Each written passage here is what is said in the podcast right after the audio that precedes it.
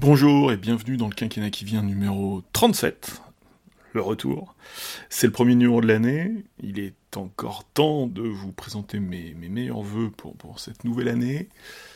Pour percer le mystère du quinquennat qui vient, l'année 2023 devrait être décisive euh, pour vérifier la capacité de l'exécutif à appliquer son programme et au-delà même du programme à gouverner et à légiférer. 2023 sera probablement une épreuve de vérité euh, sur fond de guerre, toujours, d'inflation encore, et très probablement d'une croissance assez faiblarde.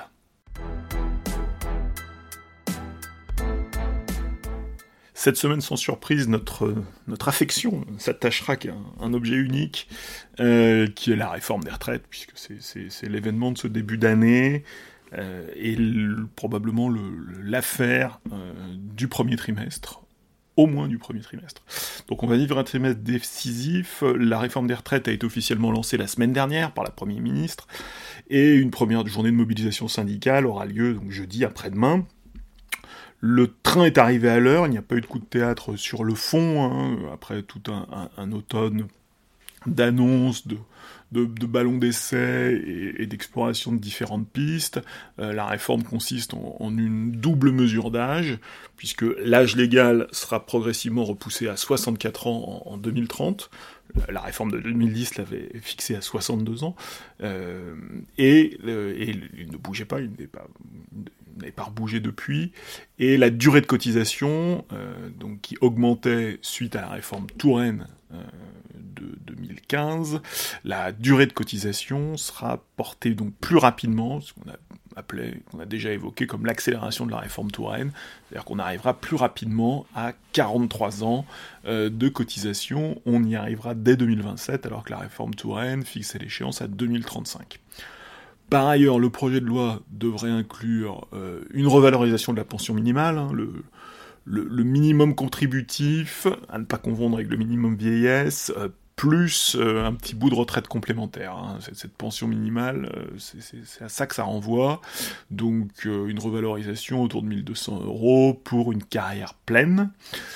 67 ans restera l'âge de départ à la retraite à, taux plein, sans, sans, décote pour les carrières incomplètes. Et d'ailleurs, les avocats de la réforme, ou en tout cas les, partisans, les commentateurs les plus favorables à la réforme, aiment rappeler que cet âge aurait pu, et même de leur point de vue, aurait dû bouger avec le, relèvement de l'âge légal. Et puis la réforme fermera certains régimes spéciaux de retraite, les nouveaux salariés de l'électricité, du gaz, de la RATP seront euh, progressivement seront affiliés au régime général. Côté accompagnement, euh, un dispositif de départ anticipé pour les carrières longues est, maintenu. Le projet gouvernemental comporte un volet pénibilité, alors qui, ne ressuscite pas le, compte pénibilité euh, entré en vigueur en 2015 et dont le MEDEF avait eu très rapidement la peau. Par ailleurs, pour favoriser l'emploi des seniors, le gouvernement, des seniors, le gouvernement prévoit la création d'un index pour les grandes entreprises, euh, à bouchon. Le système de cumul emploi-retraite progressive sera assoupli et puis le gouvernement va demander au Conseil d'orientation des retraites, donc le corps, de travailler, ou de réfléchir en l'occurrence, à la modernisation des droits familiaux et à l'unification du système de reversion. Euh, donc la, pension de reversion, hein, qui est un, enjeu important, euh, notamment pour la retraite des femmes, mais pas seulement, hein, avec des droits très disparates, euh, pour en renforcer, alors c'est l'expression du gouvernement, l'efficacité et la pertinence. L'efficacité et la pertinence, c'est quand même un vocabulaire qui laisse penser que à un moment donné, les pensions de réversion seront ou sont déjà dans le viseur de Bercy, mais en tout cas, elles ne sont pas traitées à ce stade de, la réforme. Alors, tout d'abord, un petit point de méthode. Euh, après un automne de concertation sociale peu fructueuse, la réforme figurera euh, finalement, on, le savait maintenant depuis un moment, en tout cas cette, hypothèse avait été, tenait la corde depuis un moment, la réforme figurera dans un projet de loi de financement de la sécurité sociale rectificatif, un PLFSSR, euh, qui sera adopté en Conseil des ministres mercredi prochain, le 23 janvier, avant de commencer son parcours parlementaire euh, au, tout début du mois de février. Alors comme il s'agit d'un projet de financement de la sécurité sociale, et qui rentre dans la catégorie des lois de finances.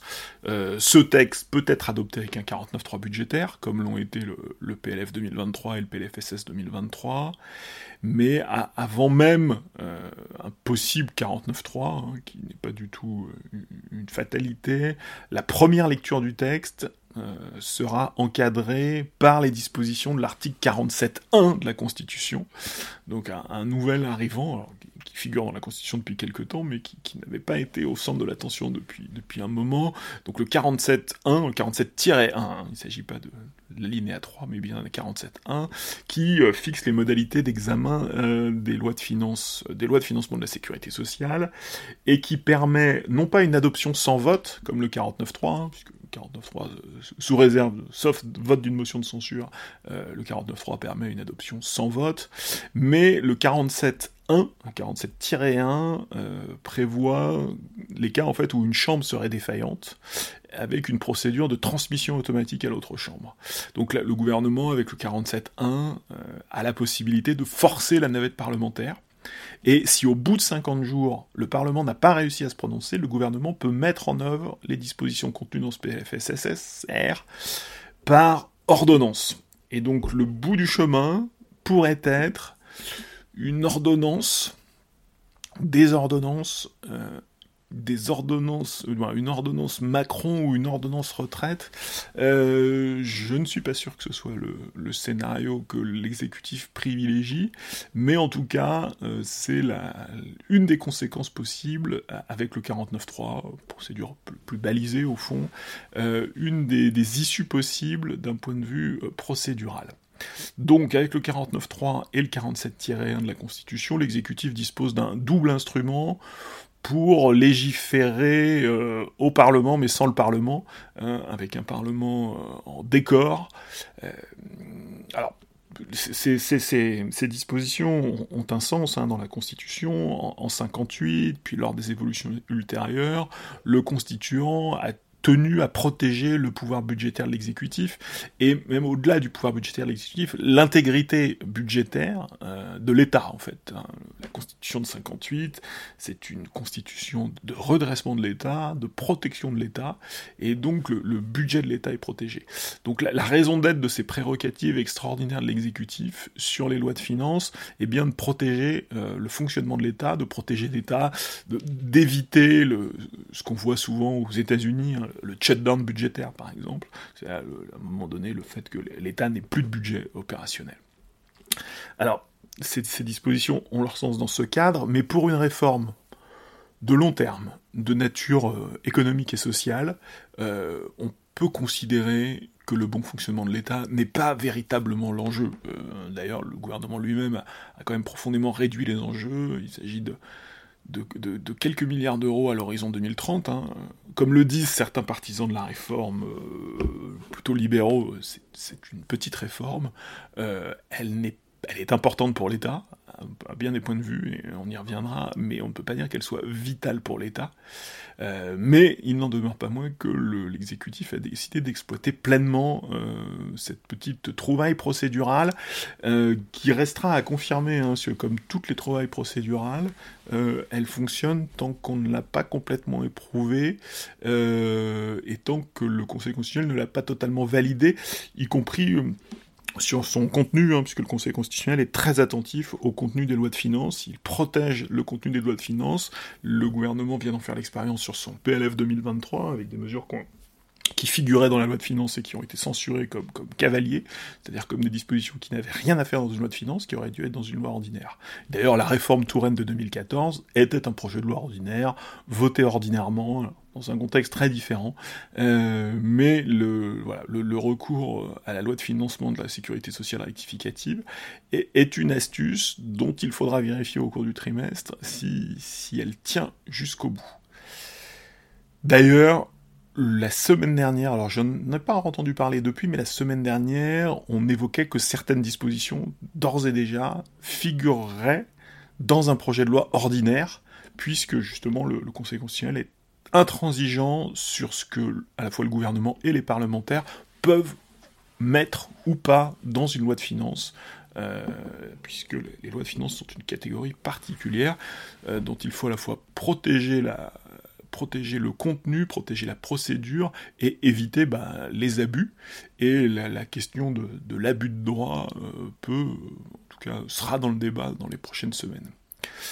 Ces deux armes procédurales, sont surtout là pour régler, contrer le risque d'obstruction parlementaire euh, qui se dessine, qui est très probable, puisque l'Assemblée nationale devrait être noyée sous des dizaines de milliers d'amendements. On l'a déjà vécu dans le passé, pendant la, la réforme de 2000 de 2020, le, gouvernement s'était pris les pieds dans le tapis, puisqu'il y, y, a un outil qui s'appelle le temps programmé, qui est là pour contrer l'obstruction, et finalement le, gouvernement s'était résigné au 49.3, faute d'avoir était en capacité, euh, et il avait été un peu défaillant du point de vue de la préparation de la bataille parlementaire, faute d'avoir été en capacité de, mettre en place euh, le temps programmé. Donc euh, le, les voilà, procédures à la fois 49.3 et 47-1 vont surtout répondre à l'obstruction parlementaire et évidemment qui va être un peu synchrone avec la contestation sociale, syndicale dans la rue. Il n'est pas exclu que l'opposition soit elle aussi créative. Alors, elle a évidemment moins d'armes, elle est dans une position moins favorable, mais euh, on sait qu'elle sera créative pour perturber l'examen parlementaire. On a entendu parler d'une motion référendaire, par exemple. Euh, voilà. Donc, euh, il y aura évidemment, chacun va, va lutter. alors, pour un examen parlementaire qui sera probablement assez peu satisfaisant du point de vue du débat de fond, mais qui va très probablement être très très animé d'un point de vue politique. Si l'exécutif est surarmé sur le plan de la procédure, ce n'est pas qu'il manque de majorité, hein, puisque le, JDD, euh, le journal du dimanche, le journal officiel bis, la Pravda du dimanche, comme on dit, comme je dis parfois. Euh, le JDD a officialisé l'accord de LR euh, il y a maintenant dix jours, euh, en mettant en une Gabriel Attal et Eric Ciotti. L'élection d'Eric Ciotti avait pu être interprétée un peu trop rapidement comme la victoire d'une ligne dure, à la fois sur le fond, sur l'attitude vis-à-vis de l'exécutif. C'était une erreur. Euh, alors ce serait également une erreur de statuer trop vite à la chiracisation, hein, puisque ça fait partie des commentaires entendus à droite ces derniers jours, hein, la chiracisation rapide de, Ciotti. Euh, je crois que dans les deux cas, euh, le Ciotti radical ou le Ciotti chiracisé sont, deux jugements trop, trop rapides, puisque alors LR semble prêt à soutenir une réforme, la réforme, telle qu'elle est prévue par le gouvernement, hein, là aussi il peut y avoir rebondissement, mais en, l'état elle semble prête à soutenir une réforme qui s'annonce impopulaire, ou en tout cas qui bénéficie en tout cas, de sondages euh, très négatifs, et ils vont le faire au nom de la cohérence et, de la responsabilité. Hein. Ils sont un peu tenus euh, par ce qu'ils ont dit et proposé depuis plusieurs années. Euh, d'ailleurs, dans un article de Telos, Gérard Grimbert, Gérard Grimbert qui a longtemps été le penseur le petit prophète de la social-démocratie, salue euh, la culture de gouvernement de LR et, il devine même un renouveau du parlementarisme. Euh, c'est un peu audacieux, en tout cas, Ciotti, c'est certain, inaugure son mandat euh, par une position forte, position impopulaire, hein. pas forcément au sein de l'électorat LR, même si c'est une notion difficile à cerner désormais, parce que c'est un électorat assez résiduel, mais c'est aussi une position qui fédère le parti, qui fédère députés euh, et sénateurs, euh, et ça c'était un enjeu, euh, surtout il a affronté évidemment Bruno Rotaillot, qui est l'un des patrons de la majorité sénatoriale, même s'il va y avoir un peu de perte en ligne, hein. on l'a vu avec une aile gauche ou une aile sociale de LR qui, conteste la réforme euh, autour euh, du député du Lot dont le, nom m'échappe, qui était candidat à la primaire, et puis autour de, Xavier Bertrand.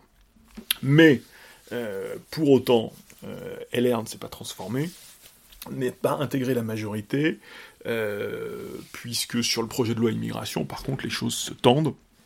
Et donc, le, vote de la réforme des retraites est un choix, alors peut-être choix tactique, soit stratégique, ça, reste à déterminer. C'est un choix fort, un choix structurant, euh, mais ça n'est pas un changement de coalition ou une entrée en coalition, hein, puisque au contraire, le, les, parlementaires LR et le parti LR auraient plutôt tendance à durcir le ton sur le projet de loi immigration.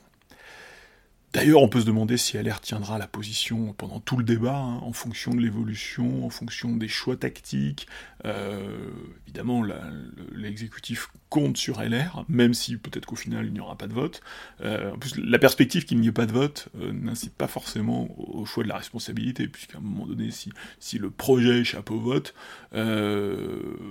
pourquoi prendre des coups Pourquoi prendre des coups s'il n'y a même pas un vote euh, pour consacrer cette, euh, cette prise de risque.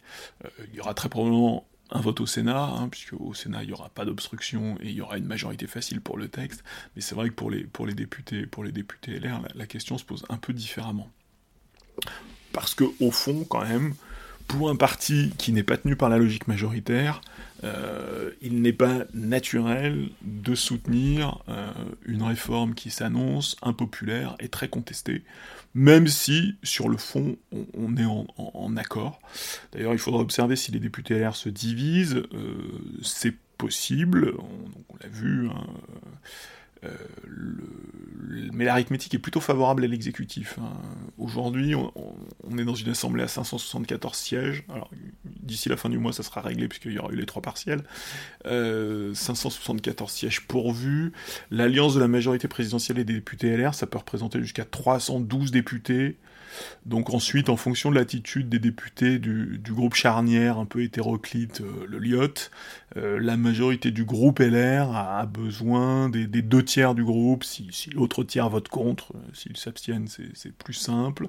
Et puisque tout parlementaire qui choisit l'abstention plutôt que le, vote contre aide objectivement la majorité. LR fait un choix de cohérence, hein, en, écartant peut-être un, réflexe d'opposant, un réflexe anti-macroniste, une position forte, une position alignée sur les programmes électoraux récents, et puis sur le travail de la majorité sénatoriale. Est-ce qu'ils sont prisonnier, euh, prisonnier du chemin, c'est pas évident. On, sent que c'est un choix politique euh, lourd et il faudra voir comment il se décline euh, sur les, sur les autres textes. Alors, ils sont d'autant plus prisonniers un peu du chemin et du passé qu'il faut se souvenir de la jeunesse du projet de l'exécutif. la réforme des retraites en 2020, la réforme systémique, la retraite par points avait été mise au frigo. Euh, confirmé euh, euh, à cette place réfrigérée pendant toute la fin du quinquennat, et finalement c'est le candidat Macron qui a bien dû se résigner à avoir un programme, qui a fait le choix d'un programme de droite, de centre droit ou de droite, qu'il a en partie emprunté à Valérie Pécresse, et notamment sur la partie retraite. Alors la droite est plutôt sur 65 ans que sur 64, donc il y, a eu petit petit amendement, même si le candidat avait évoqué 65 ans, mais avait très vite euh, compris que c'était, c'était peut-être un peu audacieux, un peu compliqué. Mais donc, euh, le, geste, le geste du candidat Macron pas très élégant, euh, mais euh, la manœuvre tactique et électorale de l'époque, hein, qui avait vraiment une visée euh, très électorale sur, sur l'électorat de Valérie Pécresse, et qui a plutôt marché hein, d'un certain point de vue, se révèle aujourd'hui un atout politique. C'est d'ailleurs un des seuls dans le jeu de l'exécutif. Hein, ce soutien de LR, s'il se confirme, s'il se confirme pendant toute la durée euh, de l'examen parlementaire et donc de, décision, de décision sur la réforme, la phase décisive de la réforme, c'est le, le seul atout du gouvernement à ce stade, euh, et c'est bah, évidemment un, atout, un atout décisif. En tout cas pour l'arithmétique parlementaire. Alors, on se dirige vers l'épreuve, la, la presse a, semble fasciné par cette perspective. Euh, un, commentateur pensait tenir un argument décisif l'autre jour, il disait si cette réforme n'était pas nécessaire, l'exécutif ne prendrait pas le risque de se lancer dedans. Alors je, suis pas sûr que ce raisonnement prouve la nécessité de la réforme, mais euh, ce raisonnement rappelle que l'exécutif en effet se lance dans une entreprise difficile. Et il faut, je serais tenté de dire, il faut le mettre au crédit de l'exécutif, euh, puisque la procrastination, euh, le report, euh, serait une position beaucoup plus confortable. Ce n'est pas la position choisie, hein, c'est une position de mouvement, une position réformatrice, réformatrice avec les, deux guillemets nécessaires, dans un contexte difficile, hein, face à un front syndical uni, y compris CFDT, hein, la, chasse au Laurent Berger a été infructueuse, très largement infructueuse, et même devant une opinion hostile, hein, euh, l'IFOP dit que 70% des répondants sont contre la réforme. En 2010, donc la fin de la retraite à 60 ans en 2010, euh, Nicolas Sarkozy et Eric Woerth euh, pouvaient compter sur 50% de soutien, de soutien, presque 50% de soutien sur, sur la réforme. Là, on est sur 70% de contre.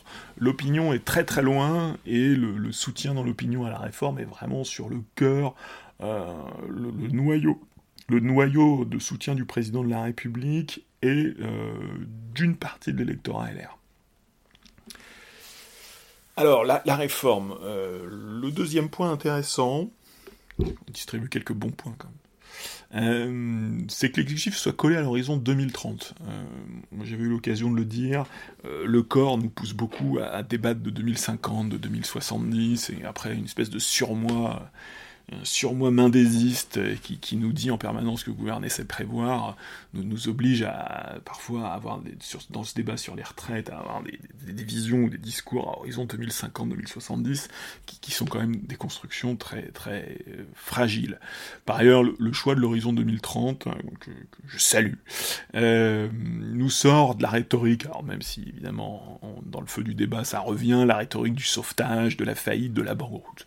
Euh, le gouvernement propose un chemin jusqu'en 2030, un chemin d'équilibre euh, et un chemin qui est, appréhendable. Hein. D'ailleurs, c'est un chemin qui, enjambe euh, la fin du quinquennat. Hein. D'ailleurs, c'est un argument pour dire, bah, si vous n'êtes pas content de la réforme, votez autrement en 2027 et, et l'effet, notamment l'arrivée aux 64 ans, sera, sera conditionné euh, aux élections, aux résultats des élections de 2027. Donc un horizon de temps moyen, appréhendable, et puis sur le fond de la réforme, c'est un horizon de temps qui est intéressant puisque c'est une décennie, hein, un, peu, moins, qui, va voir de nombreux départs à la retraite de générations particulièrement nombreuses. Hein. Euh, sont les, générations. Alors quand on dit génération dans le débat retraite, c'est des générations d'une année en général, en, jargon retraite, euh, mais ce sont des générations, des personnes nés en, grande partie dans, les années 60, euh, et donc qui sont bah, vraiment les, enfants du, cœur du baby-boom. Parmi les hypothèses du corps, dont on sait qu'elles sont toujours euh, nombreuses, plus ou moins prudentes, et euh, qui posent des, difficultés bah, à la fois un peu méthodologiques et politiques, l'exécutif a retenu 2030 avec un besoin de financement théorique qu'il a arrêté à 13 milliards, 13 milliards et demi d'euros. Euh, donc en, annuel 2030, euh, qui est un des scénarios, un, des scénarios du corps. Euh, la réforme proposée permettrait de rapporter donc un, gain brut pour le système de retraite de 17 milliards d'euros et auquel, dont il faudrait déduire les mesures d'accompagnement qu'on a listées tout à l'heure pour un montant un peu inférieur à 5 milliards d'euros. Euh, l'exécutif propose, euh, en parcourant le dossier de presse, à un moment, on bute sur un chiffre, l'exécutif propose de toucher aux recettes euh, en remplaçant une, une part de cotisation accident du travail maladie professionnelle, ATMP, par une augmentation de 0,1 point des, des, taux de cotisation vieillesse. donc il y, a une mesure de recette, alors c'est une opération blanche, hein, puisque c'est un transfert de tuyauterie, et comme je l'avais dit précédemment, bah, un des enjeux de la réforme des retraites, c'est de brancher les bons tuyaux aux bons endroits euh, du côté des, recettes. Alors là, c'est vraiment sur un tout petit effet. Euh, d'ailleurs, la, réforme Touraine avait eu un mécanisme de ce type hein, en, transférant de la, cotisation famille. Alors je crois que c'était uniquement du côté euh, cotisation patronale, mais des, des, cotisations famille avaient été baissées et la cotisation vieillesse avait été augmentée dans des proportions encore moindres. Je crois que c'était 0,05. Donc c'est mais c'est c'est une petite recette supplémentaire. Alors, c'est pas une recette nette, hein, puisque c'est une cotisation, c'est un déplacement de tuyaux, euh, une réorientation. Et donc, euh, entre euh, les, mesures, les effets des mesures d'âge, de la double mesure d'âge, déduit du coût des mesures d'accompagnement, euh, plus cette petite mesure de retraite qui amène un, tout petit supplément de recettes euh, dans le système de retraite, ça permettrait au système de retraite d'être légèrement excédentaire en 2030.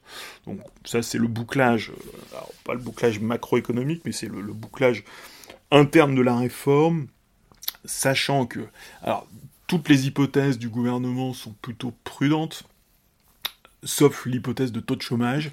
Euh, une hypothèse de taux de chômage à 4 4,5%, euh, qui, qui, est quand même très très optimiste. Il me semblait que c'était 5, euh, l'objectif est déjà 5%. On n'est pas totalement sûr de la manière dont on peut y parvenir, mais 4,5%, euh, ce qui fait que ces chiffres ont quand même un petit parfum d'irréalité, mais ça ne modifie pas la, logique interne de la réforme, qui est donc une mesure de, retour à l'équilibre euh, à un horizon de temps euh, assez, assez court. D'ailleurs, beaucoup de commentateurs trouvent que la, réforme, alors les commentateurs plutôt libéraux, Jean-Louis Bourlange dans le Figaro ce matin, euh, Gilbert Sette dans, sur le site Telos, trouvent que la réforme c'est pas grand-chose, que c'est une réforme très, très prudente, qu'elle produit peu d'effets, euh, d'autant que ces hypothèses sont très, vraiment très optimistes, et que, alors évidemment, ça appelle une autre réforme en 2030, hein, même dans la, logique interne, euh, mais ça, on s'y est un petit peu habitué, et c'est, vu la, la difficulté à piloter l'ensemble du système, euh, c'est assez logique de se dire qu'il y aura une réforme plus tard. Mais ce taux de chômage est quand même particulièrement étrange, euh, pourrait même poser un, problème de,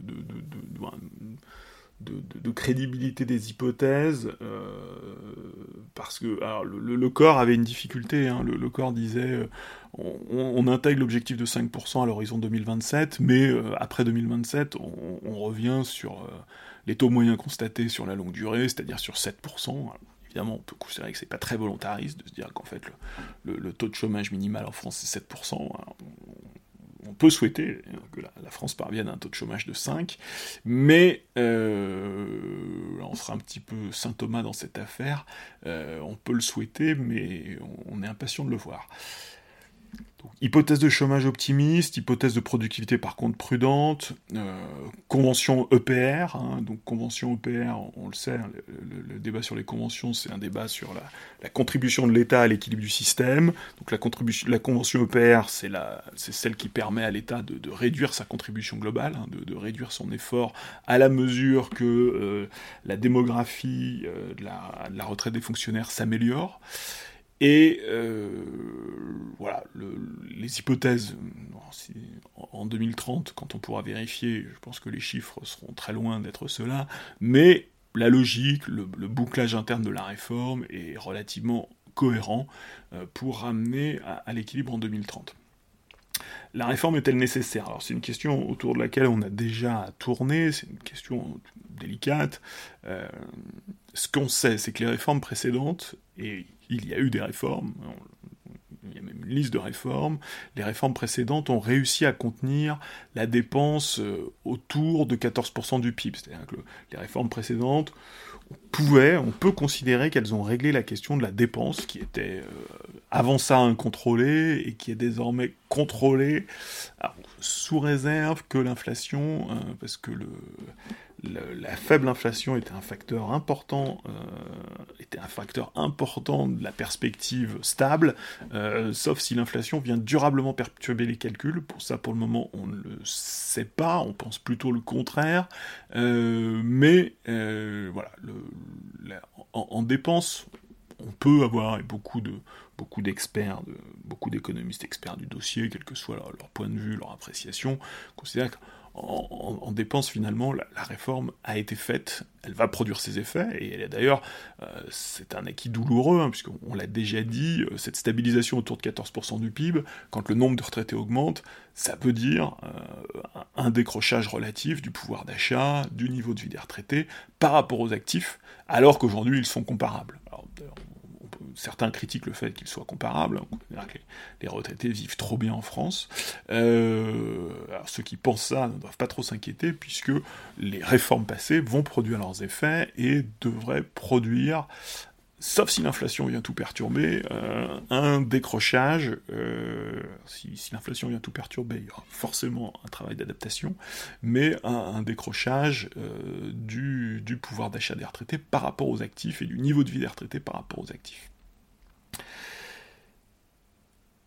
Si la question en dépenses est réglée entre guillemets autour de 14% du PIB, par contre elle ne l'est pas en recettes, euh, puisque la démographie se dégradant, euh, bah, la, base de cotisants euh, est moindre, et donc il faut mettre en face des nouvelles recettes soit des cotisations, euh, si on veut préserver euh, le côté, euh, le régime par répartition et sa dimension contributive, soit des impôts en fiscalisant, et en comptant sur une contribution soit plus importante de l'État. donc ça c'est la première possibilité, soit on met des recettes en face des en face des dépenses, soit on met du déficit et donc de la dette. Donc tout, l'enjeu est là, euh, c'est de mettre des recettes en face des dépenses, et cette, réforme des retraites, c'est au fond euh, plus qu'une réforme des retraites, c'est la contribution que certains actifs, et, seulement certains actifs, vont, par l'allongement de la durée du travail, pour ceux pour qui ce sera un allongement, hein, puisqu'il y a beaucoup de catégories professionnelles pour lesquelles finalement la retraite, euh, l'essentiel c'est la retraite, c'est la réforme Touraine avec l'augmentation du nombre de trimestres et finalement l'augmentation de l'âge légal. Pour ceux qui sont entrés tard sur le marché du travail, qui sont en général on peut l'espérer, euh, les plus qualifiés et les mieux rémunérés. Euh, l'âge légal a moins d'impact, c'est évidemment la, durée de cotisation qui a le plus d'impact. Et donc cette réforme des retraites 2023, c'est la contribution que certains actifs vont apporter à la maîtrise des dépenses publiques. Euh, François Ecal, hein, qui, qui, est un, un, ancien de la Cour des comptes, qui a une petite expertise en finances publiques, considère que sur 1000 euros prélevés, les dépenses de protection sociale, ça représente 573 euros, et les dépenses de retraite, 248 euros. Hein. Donc on, est proche des 25%, euh, qui correspond à un chiffre que j'avais donné, qui était un chiffre traité par France Stratégie en, 2019, qui disait 24,7. 24,7, 24,7%. Et dans la mesure où l'exécutif a prévu euh, annoncer une maîtrise de la dépense et du déficit public, hein, avec un retour sous les 3% de déficit à la fin du quinquennat, il, serait difficilement il est difficilement concevable que le poste de dépense pension, euh, qui représente 25% des dépenses de la dépense publique en France, qui est plutôt dynamique euh, par ailleurs, hein, euh, que ce poste de dépense ne contribue pas. C'est logique à double titre, un, parce que c'est une dépense importante, et par ailleurs, c'est un revenu de transfert, et d'un point de vue de la bonne gestion, de la bonne construction du budget de l'État, un, revenu de transfert n'a vraiment pas vocation à être financé par de l'endettement. Donc de ce point de vue-là, euh, évidemment la, réforme est, socialement injuste, mais euh, sa logique budgétaire est assez forte.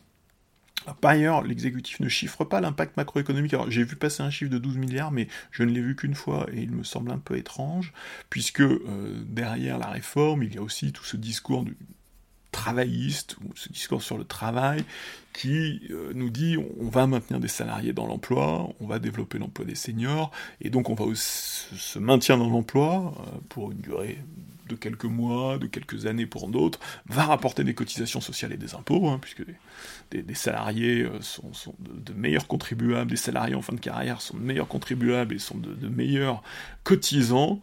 Euh, évidemment, ça ne marche qu'à condition que ces salariés soient bien en emploi, c'est un des enjeux, et qu'ils ne bloquent pas, euh, qu'ils ne prennent pas les emplois des plus jeunes. C'est euh, donc ce volet euh, travail, travailliste du projet qui est quand même le, plus, le plus incertain.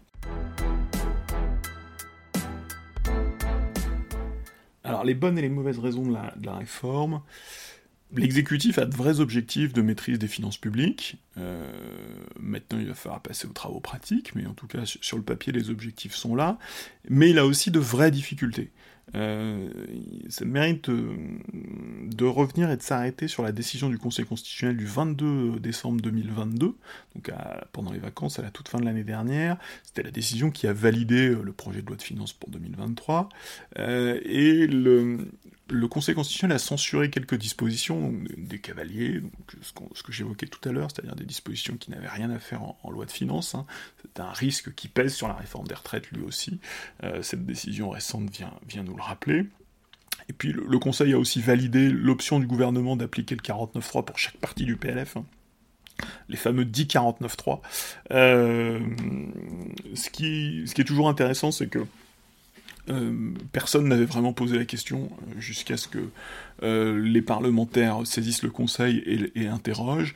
Alors le, Conseil a plutôt suivi en, disant, en validant le choix du gouvernement, mais ces choix de procédure, parfois faits par le gouvernement, avec le secrétaire général du gouvernement, très probablement avec du dialogue avec le Conseil d'État, ils sont très forts, ils sont très structurants, puisque ce sont les règles du jeu de la réforme, mais en même temps, euh, à un moment donné, le, Conseil constitutionnel est quand même censé valider tout ça. La, décision de la fin de l'année dernière nous, le rappelle quand même, parce que je me souviens, c'était une question, cette façon d'utiliser le 49.3 sur chaque partie des projets de loi de finances euh, m'avait un peu interpellé. Puis bon, personne semblait s'en étonner, personne semblait le contester sur le coup, donc on se dit, bah c'est normal en fait. Si le gouvernement le fait, c'est qu'il peut le faire, et que tout ça va très bien. Et, en fait, ce sont des choses qui, méritent d'être d'être vérifiées.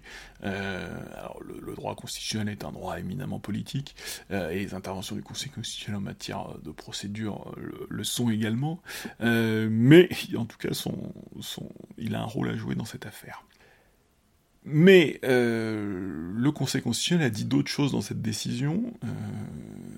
il a rappelé que le gouvernement a de, grands projets de maîtrise des finances publiques et le projet de réforme des retraites, la réforme des retraites doit y contribuer, mais déjà le, gouvernement n'a pas réussi à faire adopter la loi de règlement 2021 l'été dernier, et à l'automne il a échoué à faire adopter la loi de programmation pluriannuelle des finances publiques.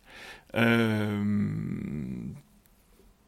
et euh, sur le fond, alors sur le fond, sans surprise, le Conseil constitutionnel a considéré que ces accidents n'avaient rien de grave, qu'au fond, euh, et l'adoption de la loi de règlement et l'adoption de la programmation pluriannuelle des finances publiques n'étaient pas, pas des conditions requises pour euh, adopter le budget.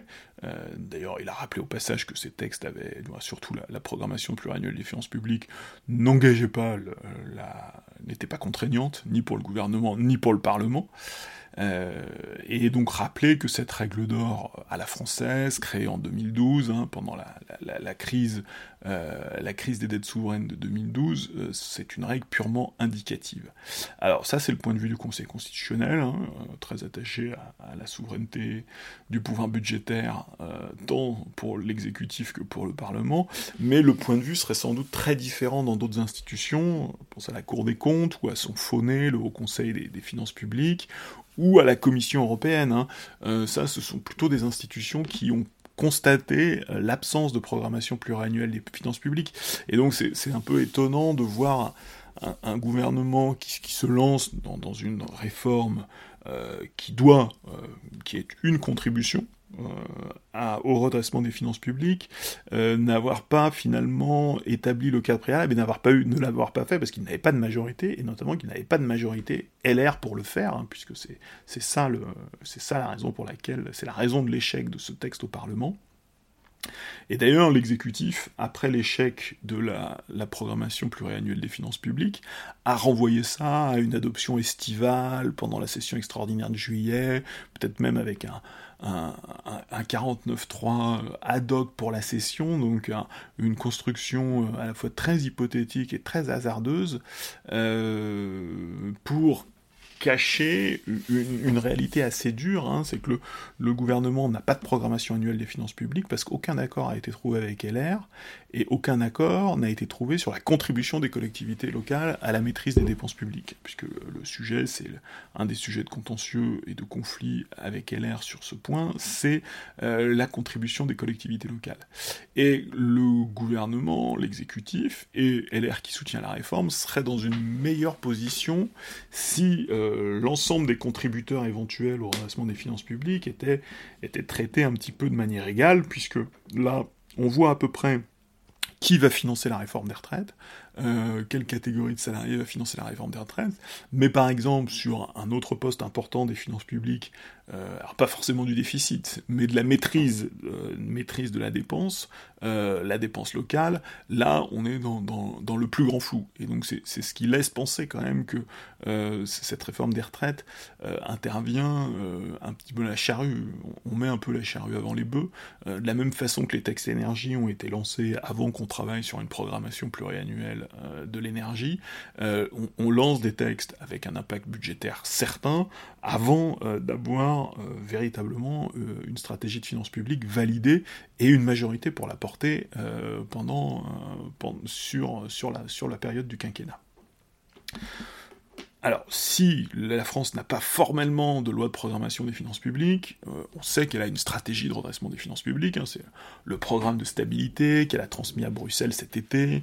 Euh, Bruno Le Maire, d'ailleurs, a annoncé lors de ses vœux qu'il y aurait des revues annuelles des dépenses publiques, qu'elles concerneraient les trois pôles, l'État, les collectivités locales, la sécurité sociale.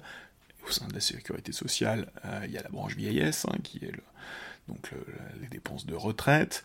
Alors, revue annuelle des dépenses publiques, avec même des assises de la dépense publique, je crois, en février. Euh, ça n'est pas la première initiative de ce genre, euh, mais là, elle intervient dans un contexte différent, elle, intervient dans un contexte de remontée des taux. Et on le sait, en 2023, entre le financement des déficits de l'année en cours, 159 milliards d'euros, le refinancement du stock de dette, hein, le, fait qu'on fasse rouler la vieille dette, euh, ça, ça coûte 150 milliards d'euros.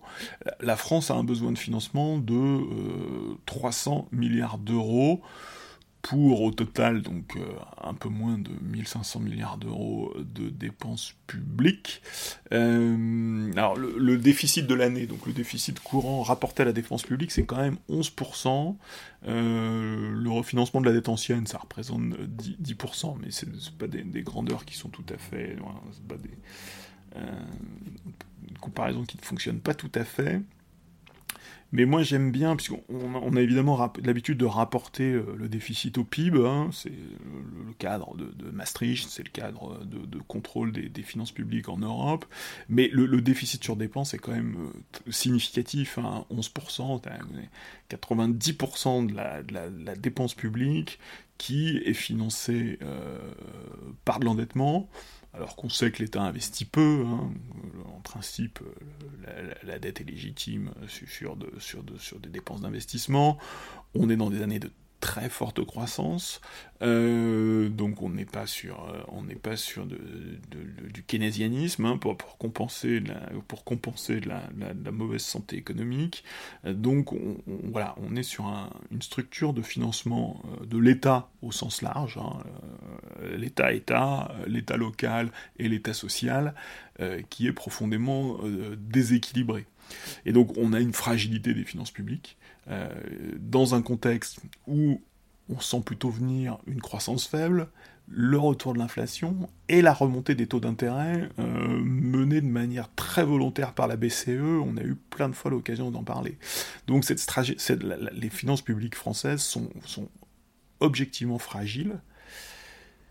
Et alors, il y aurait une autre façon, évidemment, l'exécutif ne parle que dépenses, et l'exécutif refuse de parler recettes, puisque une des choses un peu établies de ce début de quinquennat, c'est que non seulement euh, euh, la, stratégie, ou en tout cas le choix de continuer à baisser les impôts dans ce contexte extrêmement dégradé, euh, lui se tient. Finalement, c'est un, des éléments, peut-être un, élément central de l'identité politique du projet euh, de la majorité, du projet macroniste, qui est de poursuivre malgré tout la baisse des impôts, euh, alors que, par ailleurs, les priorités budgétaires dans le budget de l'État sont nombreuses, s'accumulent, qu'il faut redresser euh, le budget de la justice, de l'école, de la, de la police, que du côté de l'État social, euh, il faut, voilà, la, liste des dépenses est, longue, hein, euh, que ce soit l'hôpital, la médecine de ville, et des dépenses de retraite à financer, et donc on, mène par ailleurs une politique d'impôt non évaluée, un peu à contre-temps. D'ailleurs, sur, la, sur réforme locale, ça, faisait partie du, débat sur la, suppression de la CVAE. et donc, la politique de, baisse d'impôts, de moindres recettes, hein. par exemple euh, la prime Macron, la prime de pouvoir d'achat, euh, qui est un, des outils mis en avant pour répondre à l'inflation, pour répondre aux revendications salariales en période d'inflation, typiquement c'est une prime d'achat qui est défiscalisée et désocialisée, c'est-à-dire que ce sont des dispositifs qui affaiblissent euh, la branche recette, le, volet recette de l'État au sens large, y compris de l'État social, euh, à un moment où on s'interroge sur, euh, l'équilibre du régime de retraite et même sur, l'équilibre des, autres branches d'ailleurs de la protection sociale. Hein. On, met en place des mesures qui ne rapportent aucune cotisation retraite et qui d'une certaine façon même en, suppriment pour certaines. Donc la, réforme des retraites est, affaire de finances publiques, je crois profondément, euh, mais elle touche au travail euh, et alors pas au contrat de travail, hein, puisque ce ne sont pas des engagements contractuels, euh, mais au contrat social, euh, puisque, au-delà de l'opposition syndicale, au-delà de l'opposition politique, beaucoup de Français n'envisagent pas, ou en tout cas envisagent avec beaucoup de difficultés, de repousser l'échéance. Tous ceux qui sont concernés ont, beaucoup de mal à, envisager sérieusement de, repousser l'échéance, ou, euh, s'ils ne sont pas directement concernés, de voir les actifs, et certains actifs en particulier, alors pas forcément ceux qui ont commencé à travailler les plus jeunes, ni ceux qui ont commencé à travailler les plus tard, mais une espèce d'entre-deux, finalement, une cœur, un, cœur un cœur de la France active, les, fameux emplois intermédiaires peut-être, euh, de voir finalement ces, catégories d'actifs être les seuls à participer à l'effort de redressement des comptes publics. C'est évidemment jamais présenté comme ça, mais en fait la, réalité de la réforme c'est celle-là, c'est-à-dire que c'est une mesure euh, budgétaire mm, qui a toute sa pertinence, hein, puisque les échéances budgétaires sont, réelles, euh, mais euh, ce, sont des, voilà, ce sont des initiatives budgétaires à sens unique, avec un seul payeur, et par ailleurs euh, ben, un certain nombre d'interdits ou de lignes rouges qui, elles, sont parfaitement respectées, notamment euh, sur la question euh, des recettes. Et donc pour tous ceux qui ont des fins de carrière hachées, pénibles, le report de l'échéance est vécu comme une attaque directe et mesurable. Et d'ailleurs ça c'est beaucoup plus appréhendable, les gens se représentent beaucoup plus facilement l'impact de ce type de mesure que la situation des finances publiques, sur lequel on entretient quand même un très grand flou, sur lequel on, dépense beaucoup. Hein. Cette année, on a été vraiment l'année 2022 a été une année quand même extraordinaire avec une, croissance très importante, euh, des chiffres de l'emploi historiques et en même temps un déficit budgétaire massif euh, et une dépense publique en, croissance. C'est-à-dire que la, cohérence du dispositif d'ensemble est, quand même euh, loin d'être assurée. En plus, on a un petit discours paternaliste qui nous explique qu'il faut remettre la France au travail. Euh, ces discours sur la valeur travail échouent en général sur les difficultés réelles que vivent beaucoup de travailleurs dans les emplois intermédiaires, sur les inégalités de salaire, euh, mais pas seulement, aussi sur les, inégalités de reconnaissance sociale, d'épanouissement, euh, ce, travail, euh, ce travail consommé qui, voilà, qui n'est pas un produit de qualité pour, pour tous les travailleurs. Ces difficultés profondes qui travaillent le pays, l'exécutif ne réussira pas à y répondre en essayant de rassurer tout le monde sur, sur l'emploi des seniors, sur euh, l'index de l'emploi des seniors, sont des mesures, alors c'est sans doute là-dessus qu'il faudra être le plus attentif euh, pour l'exécutif, euh, mais l'action publique euh, passée nous, invite plutôt à la prudence sur, le, sur les effets d'annonce sur l'emploi des seniors. On sait que le taux a remonté, que les réformes précédentes ont fait remonter le taux, mais le temps d'ajustement, et le temps de la réforme c'est un temps plutôt court, le temps d'ajustement est, toujours très long, et bah, vient impacter directement, impacter quelle horreur le verbe interdit, euh, vient toucher directement euh, les vies euh, d'individus, de familles, pour qui les, considérations de finances publiques sont évidemment beaucoup plus abstraites. Alors, un ultime mot, l'acteur que je n'ai pas évoqué, il est tapis non pas dans l'ombre, mais en pleine lumière, ce sont les 88 députés RN. C'était 89 au mois de juin, mais il y en a un qui a été invalidé, qui sera en partiel dimanche et dimanche prochain. Donc là, il y a 88 députés RN qui vont défendre euh, la retraite à 60 ans avec 40 annuités. Euh, c'est difficile de, qualifier cette position. c'est une position qui est aussi défendue très largement dans, une partie de la gauche, dans une partie de la NUPES. Euh, mais les 60 ans et 40, 40 années d'annuité, euh, alors je sais pas si c'est une position. Bourlange dans le Figaro parle de déni de réalité. c'est un point qu'il faudra peut-être discuter à l'occasion. L'argument de la réalité est toujours un, difficile à manier, euh, un peu, un peu pas, totalement satisfaisant. Euh, par contre, je crois que c'est vraiment un argument démagogique euh, au sens propre, c'est-à-dire que les 60 ans et 40 années d'annuité, je serais tenté de dire, c'est ce que les gens ont envie d'attendre, et c'est surtout ce qu'on se dit que les gens ont envie d'entendre. Donc c'est une, position vraiment d'une grande facilité étonnante. Euh, elle mériterait d'être euh, analysée pleinement, mais au-delà de cette position vraiment euh, très confortable, très facile, mais c'est sûr qu'il y a un risque, il est certain qu'il y a un risque que le RN encaisse le bénéfice politique auprès justement des personnes qui vont payer, qui vont être touchées par la réforme, euh, qui vont très clairement le plus contribuer dans le schéma du gouvernement, parce que l'effort qui est demandé, euh, la, contribution au retour à l'équilibre hypothétique euh, du régime de retraite à l'horizon 2030 est vraiment distribué socialement de manière très inéquitable. Et on est peut-être assez loin. L'ampleur de la réforme fait qu'on est, sans doute assez loin de, du grand, la grande injustice sociale qui peut être dénoncée à gauche. Mais euh, en tout cas, dans la répartition de l'effort, on, est sur une, réforme qui, qui, ne peut pas revendiquer véritablement la justice sociale.